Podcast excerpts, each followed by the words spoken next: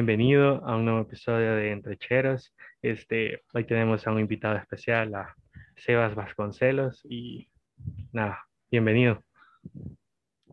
¿Qué dice? ¿Cómo estamos? Eh, no, gracias por invitarme.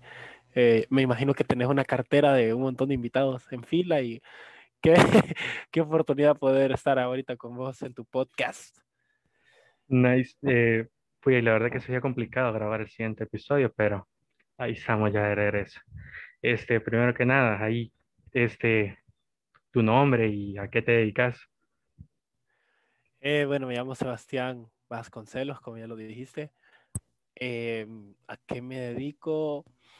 Pues de título, soy estratega digital. Eh, ya graduado, gracias a Dios, solo falta que me den el título el otro mes. Em, ¿Y a qué me dedico? Soy encargado de, del, de mercadeo de, de todo Volcatenango, que es esta zona del volcán donde está Linda Vista y todos esos. Y aparte de eso me dedico al gaming, paso jugando un poco, así un poco stand-up antes, quiero volver a hacer stand-up, pero estoy entre que sí y que no, todavía por eso de las inseguridades. Y eso y a viajar a la playa. Este, ¿cómo nace tu interés por la carrera que cursaste? Pues fíjate que bien raro porque yo estaba en primer año cuando una de mis amigas de segundo año, porque yo repetí primer año en el Champa, en el Colegio Champañat, eh, entonces una de mis amigas me dijo que había ido a una cosa que se llama Mónico por un día, eh, que es una cosa de la escuela, Mónica Carrera, y me dijo que me recomendaba ir, que para el siguiente año pidiera un cupo, porque en la, el, al cole iban a dejar ciertos cupos. Entonces fui y me gustó más que la carrera de la universidad. Entonces empecé en comunicaciones integradas al marketing, porque yo no había descubierto que existía esa carrera de comunicaciones y estrategia digital, porque era nueva. El año que yo entré, empezó la carrera. Entonces hice un ciclo en SIM, que es comunicaciones integradas al marketing, y al siguiente dije, no, no es para mí, y vi el pensum porque tenía bastantes audiovisuales, bastantes cosas de animación y un montón de cosas de marketing digital, y me salté a este otro ámbito, me cambié de carrera. Nice. Este, aparte de todo, o sea, yo que te conozco como tu amigo, este, sé que tenés el proyecto de Cusca y cómo, cómo inicia también ese proyecto. Bueno, Cusca no lo hablé, pero porque todavía sigo creyendo que es un sueño. Eh, soy entre comillas, digo entre comillas, pero porque me la sigo creyendo. El, el gerente de marketing de la, de la, empresa como tal, de la fundación, porque ya somos fundación. Y bien chistoso, porque es este brother que se llama Rodrigo Vanegas, que de hecho se graduó del Champa con eh, un año antes que yo, el cual me invita y me dice, mira, necesito que me ayudes con algo, pero sos la única persona en la que confío y, y, y, y sé que le eh, haría bien el trabajo. Y quería, él solo quería el logo. Recuerdo que solo quería el logo de, de Cusca. Y después me dijo que si podía ayudarle con el marketing, como para crear la marca. Yo le dije que démosle con todo, vea. Y me acuerdo que esa primera vez, hablando y hablando, nos sentamos y trabajamos toda la marca todo ese día, así como, como cualquier tarea de la universidad y poco a poco fuimos empezando el primer partido, los primeros entrenos, o sea, hicieron las visorías, los entrenos, luego de los entrenos, los primeros partidos, las victorias, entonces fuimos como creciendo más en el ámbito hasta lo que se ha convertido ahora, que es Jusca Futsal, que considero que es un proyecto que va en crecimiento, que vienen cosas muy grandes que todavía no te puedo decir, pero muy bien, ya es el tercer año de Cusca y ha sido de menos a más. De ahí entró Gabriel, que es mi mejor amigo, que que él es el que le mete todo el diseño, todo lo que vende diseño de él. Al principio es, yo soy una basura para diseñar y me acuerdo que Diego, eh, que, que, que, Diego, que, que Gabo me ayudó en eso porque yo le dije, o sea, mira, ¿quieres meterte al proyecto? Cabal, nos metimos, le dije un día que me acompañara a tomar fotos, fuimos a tomar y ahí fui que fuimos creciendo, ¿verdad? Y se metió con todo el diseño, yo me metí con más la estrategia y el marketing y así vamos con todo. Genial. Este, al principio dijiste también que hacías stand-up. Eh, ¿Hace cuánto iniciaste a hacer?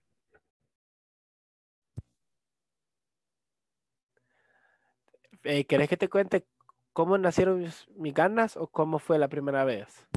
Mm, ¿Cómo nacieron tus ganas y la primera vez? Fíjate que yo desde chiquito siempre quise, ah, siempre me gustó hacerme el chistosito, ¿verdad? Y eso me costaba un par de cosas eh, en el colegio, pero siempre me gustó hacer bromas, siempre me gustó hacer reír a la gente y siempre me gustó hacerla feliz, más que todo. Entonces, eh, no me acuerdo la primera vez. Mi papá le gustaba ver un montón a Polo Polo, que es un comediante mexicano antiguo, y este otro brother que es de una cola de caballo, que no recuerdo cómo se llama, y le gustaba un montón. Y mi papá pasaba viendo chistes y chistes, vea. Entonces yo decía, como, pues, esto es chivo, vea. Me acuerdo que ponía los videos de Polo Polo y yo los escuchaba. Fui creciendo y empecé a, a ver a más comediantes, a Franco Escamilla, que iba en crecimiento. Luego me empecé a, a ver eh, esta cosa que se llama ñam ñam extravaganza, que es de Ricardo Farril, que es otro comediante mexicano. Y así me fui como empapando hasta que un día dije, puya, creo que yo puedo hacer stand-up, porque creo que yo puedo hacer reír a la gente. Y la gente me decía, puchica, deberías de hacer stand-up, deberías de hacer stand-up. Y yo nunca me animaba porque yo sentía que no era demasiado chistoso. Entonces, cabal, lo primero que haces, vea, cuando tenés que, cuando querés salir de una duda, en Google, cómo empezar a hacer stand-up. Y lo primero que te dicen es que ponga fecha y hora. Fecha y hora de tu primera eh, festival, vea, o tu primera presentación. Entonces resulta que yo no sabía cómo hacer stand-up. Y en ese entonces venía Ricardo Farril con Alex Fernández a El Salvador a hacer un show de stand-up en el 2019 el 4 de abril creo que fue. Eh, entonces, yo con la persona que estaba saliendo en aquel entonces, eh, le regalé entradas, doble, o sea, le regalé entradas para ir ahí yo, ahí fuimos con mi hermano y un montón de amigos. Y cuando fuimos, es, uy, un show que yo no me creía en primera fila, estaba viendo a mi comediante favorito, o sea, fue un show increíble y al final eh, la persona con la que estaba saliendo eh, consiguió hacer un meet and greet, que es para conocer a las personas. Entonces yo estaba como eufórico, conocí a Richie O'Farrell y a Alex Fernández y le dije, por vos quiero hacer stand-up. Y cuando escuchó eso, me dijo, pues metele, vea, metele y, y, es más, espérate. Y llamó a los comediantes que le abrieron, que son comediantes salvadoreños, y les dijo, hey, él quiere hacer stand-up, ayúdenlo a hacer stand-up. Entonces yo personalmente puedo decir, Ricardo O'Farrell me dijo que hiciera stand-up, entonces fue Pero de ahí puse fecha, que era el día de mi cumpleaños, 29 de abril, puse la fecha, invité a mis amigos y eso fue como eh, la primera presentación, pero Ovejas Negras, que es eh, un colectivo de comedia, me abrió las puertas para un show y así fui, vea, estuve como año y medio presentándome con ellos, fogueándome, fogueándome, hasta que vino la pandemia y pues me, me trabó un poco y eso. Uy, sí, la pandemia creo que nos frenó a todos a muchos proyectos que teníamos, pero ¿cuándo has pensado volver? Pero nos conocimos en la pandemia. Eso sí, traes algo bueno también, conocernos. Eh, puya, te lo juro. Eh, fíjate que buena pregunta. Yo sí he querido empezar nuevamente la comedia. Intenté este año empezar en la comedia, pero por los tiempos no había podido. Quizá después de la graduación sí me quiero poner otra vez en marcha porque he escrito un par de shows otra vez, un par de chistes.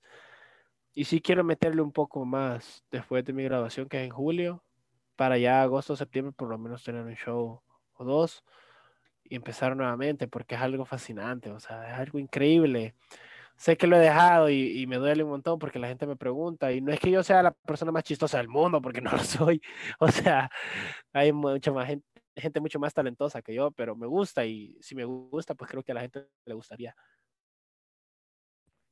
Este, de ahí, ¿qué crees que ha sido la clave también para no rendirte en ese sentido? Creo que cuando todos inician un proyecto, pues tienen ese miedo a, bueno, más bien pena al, al, enfrentarte al público y cosas así. ¿Cuál crees que ha sido tu clave para no, no tener ese miedo al salir a, a dar una función o algo así? Fíjate que suena un poco culero. Pero yo, yo siempre, siempre invito a Gabo a que vea mis, mis, mis stand-ups. Él siempre me lleva o siempre vamos juntos. Porque creo que es una de las personas más leales a mi persona y siempre está ahí viéndome. Entonces creo que una de las motivaciones es hacerlo reír porque le digo, puta, nunca se ríe.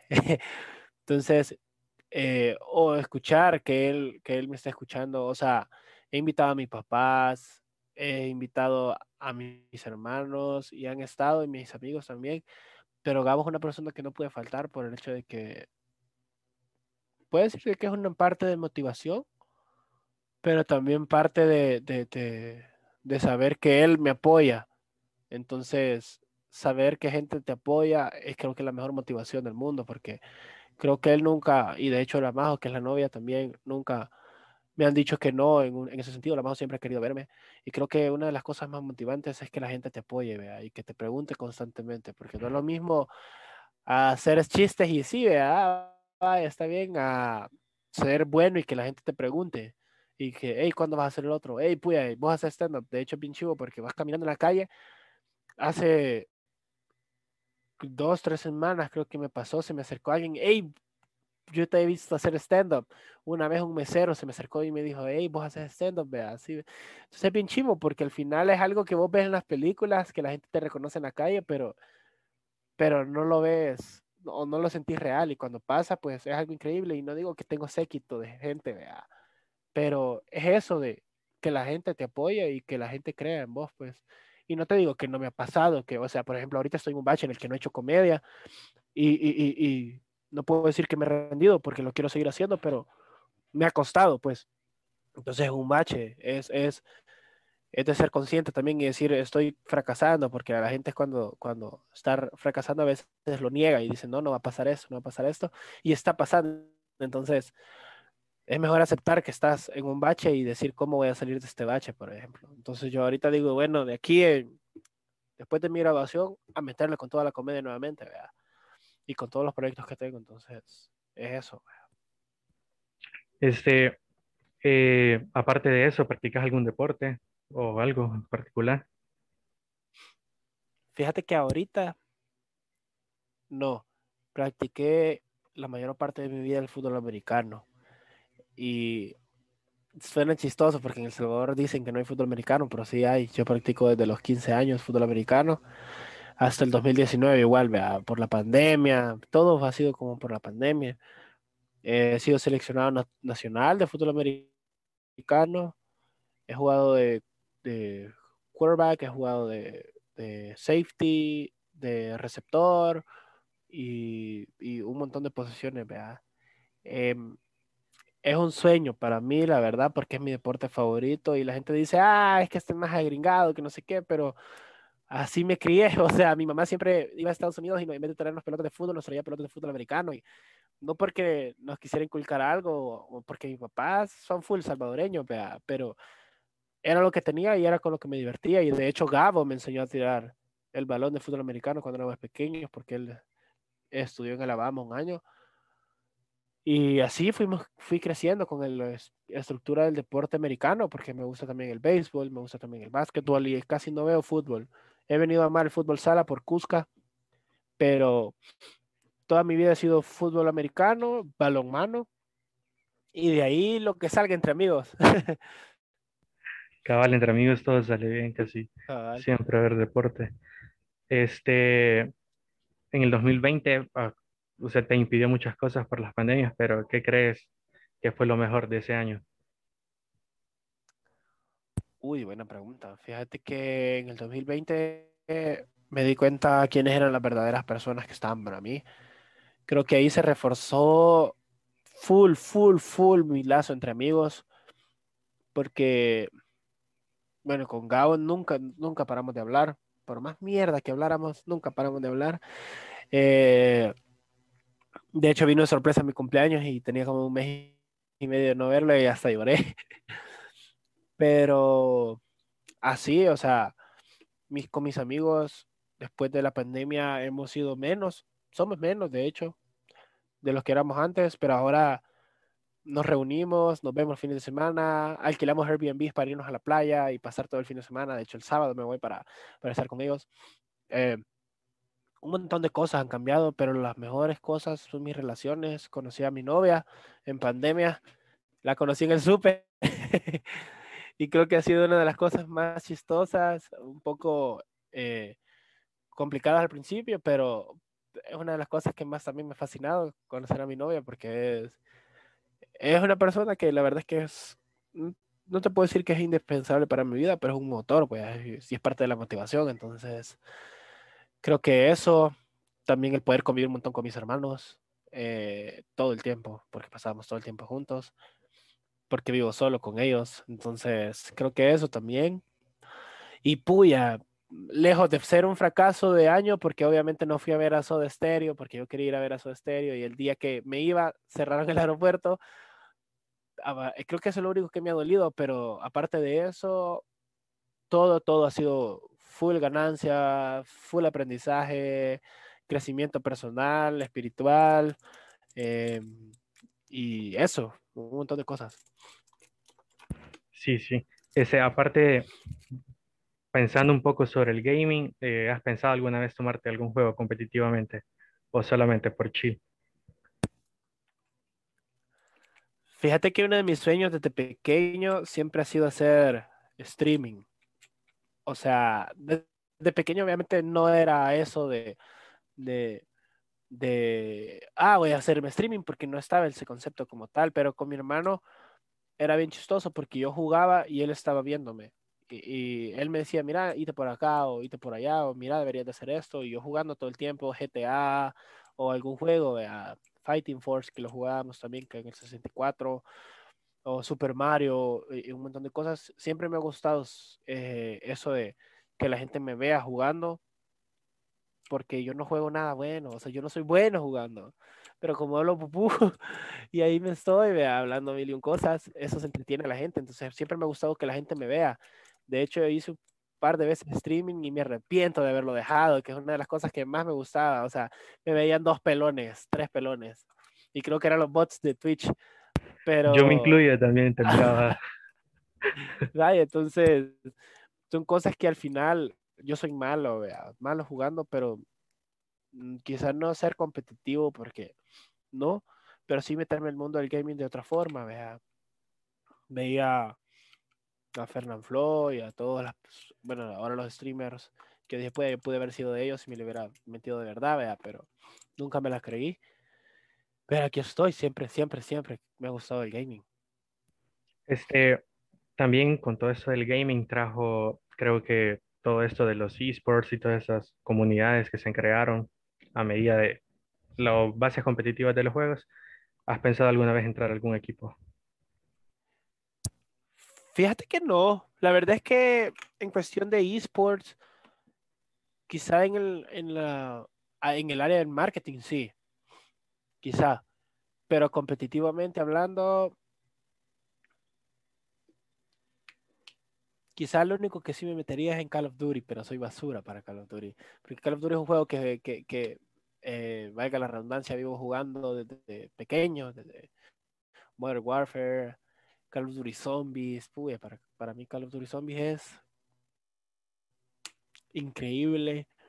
Eh, sí, quizá ahí me metería, de hecho, es de los que más veo en esports, o sea, los campeonatos, ya va a ser un campeonato, pero del móvil, mobile, creo yo.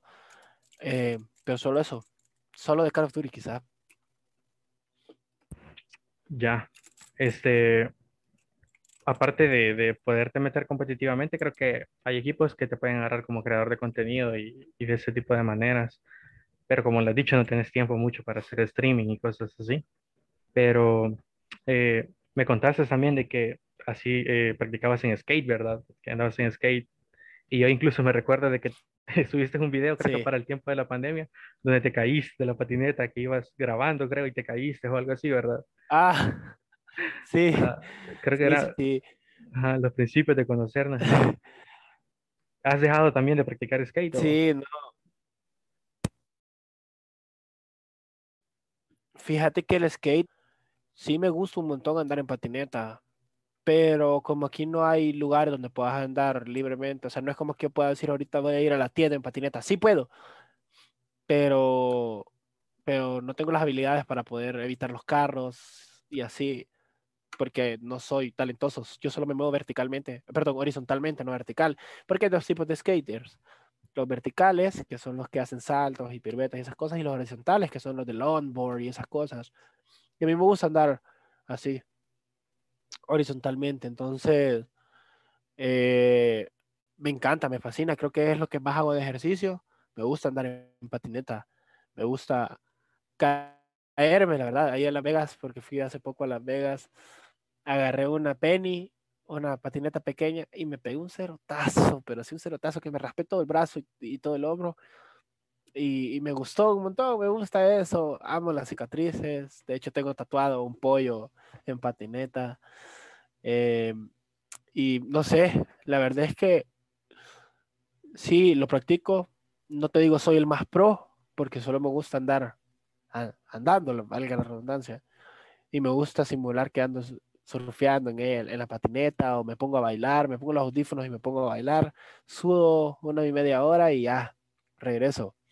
Pero luego más por deporte y por despejar la mente, porque está solo vos y la patineta. ¿El surf no, lo has practicado alguna vez? O?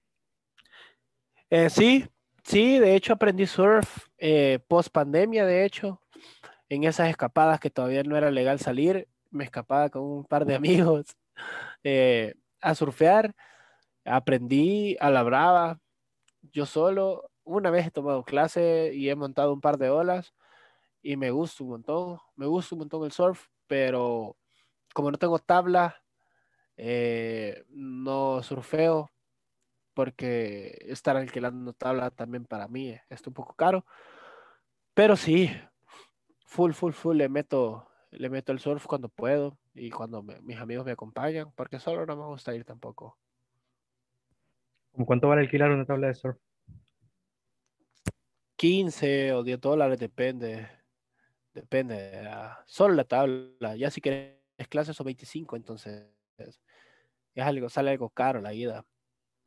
Sí, sí. ¿Y pero cuánto tiempo te prestan la tabla? ¿Tienes algún límite o, o, todo el día, por toda la tarde? No, todo el día si querés. Mm. Todo el día, pero igual, o sea, tenés que tener muy buena condición física para poder surfear.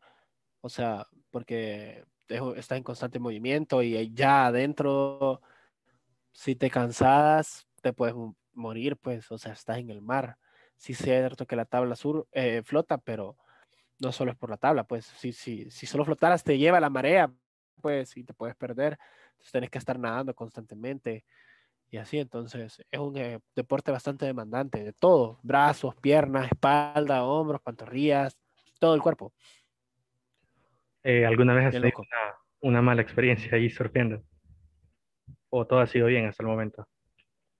Fíjate que pude haber tenido malas experiencias porque hubo un tiempo en el, hubo una vez que me agarró un set de olas empezando y es como en las películas que agarré la ola, me caí y venía una ola tras otra, entonces cuando trataba de salir, pum, me hundía y así, pum, me hundía. Pero te dicen que lo que tenés que hacer es relajarte, agarrar aire, hundirte y dejarte ir un rato y, tranquilizarte, esperar que las olas pasen, no nadar contra corriente ni jalotarte, porque si no te quedas sin oxígeno. Entonces, me tranquilicé, gracias a Dios no perdí la cabeza, porque a saber qué hubiera pasado, no creo que me hubiese jugado, pero, pero sí quizá me hubiera pegado un gran susto, pero no. De ahí a veces que, o sea, los golpes con la tabla que duelen. Pero no mayor cosa, gracias a Dios. Qué bueno, pues entonces, eh, esto sería todo en el episodio de hoy. Gracias, Sebas, por haber venido aquí. Y nada. No, gracias. Gracias a vos por invitarme este día y a ver cuándo jugamos. Pero es que solo Fortnite, no, o sea, ya salí de eso. ¿Estás jugando competitivamente? Sí, me he hecho competitivo de Fortnite ahorita y he mejorado mi nivel, la verdad. No te puedo decir que lo dejé entonces. he mejorado un poco. Pero es que no, Fortnite ya no se me da. Yo, yo prefiero jugar algún otro deporte. Así, de hecho, esta plática hubiese sido mejor si estuviésemos jugando algo, ¿sabes? Así, aquí de los dos. Puede haber un Pero- segundo episodio jugando. Ajá, yo, yo me la rifo ahí, yo me la rifo jugando sin problema, pero, pero sí hay que ver cuándo jugamos un día. Que no sea Hay Fortnite. que ver eso. Sí, sí. COD, digo yo. Yo, por ejemplo, a mí no me agradan los COD. Ninguna vez lo... O sea, no me ha gustado nunca. Es que estás pequeño, por eso te digo. No sos, vos nunca fuiste a la casa de tus amigos a jugar split screen con, con todos ellos, los cuatro en una pantalla, pues. Es que la mayoría de mis amigos jamás les gustó Call of Duty. Solo les gustaban otros juegos. No. Mis amigos han sido de jugar FIFA y, pues sí, y jugaban juegos así. Pero bueno. Ahí pues, está todo. Bueno, gracias entonces, Sebas. Y nada, nos vemos en el siguiente episodio. Y nada, No, gracias por invitarme. Y adiós Bye, a los que nos escuchen. Ojalá sean millones.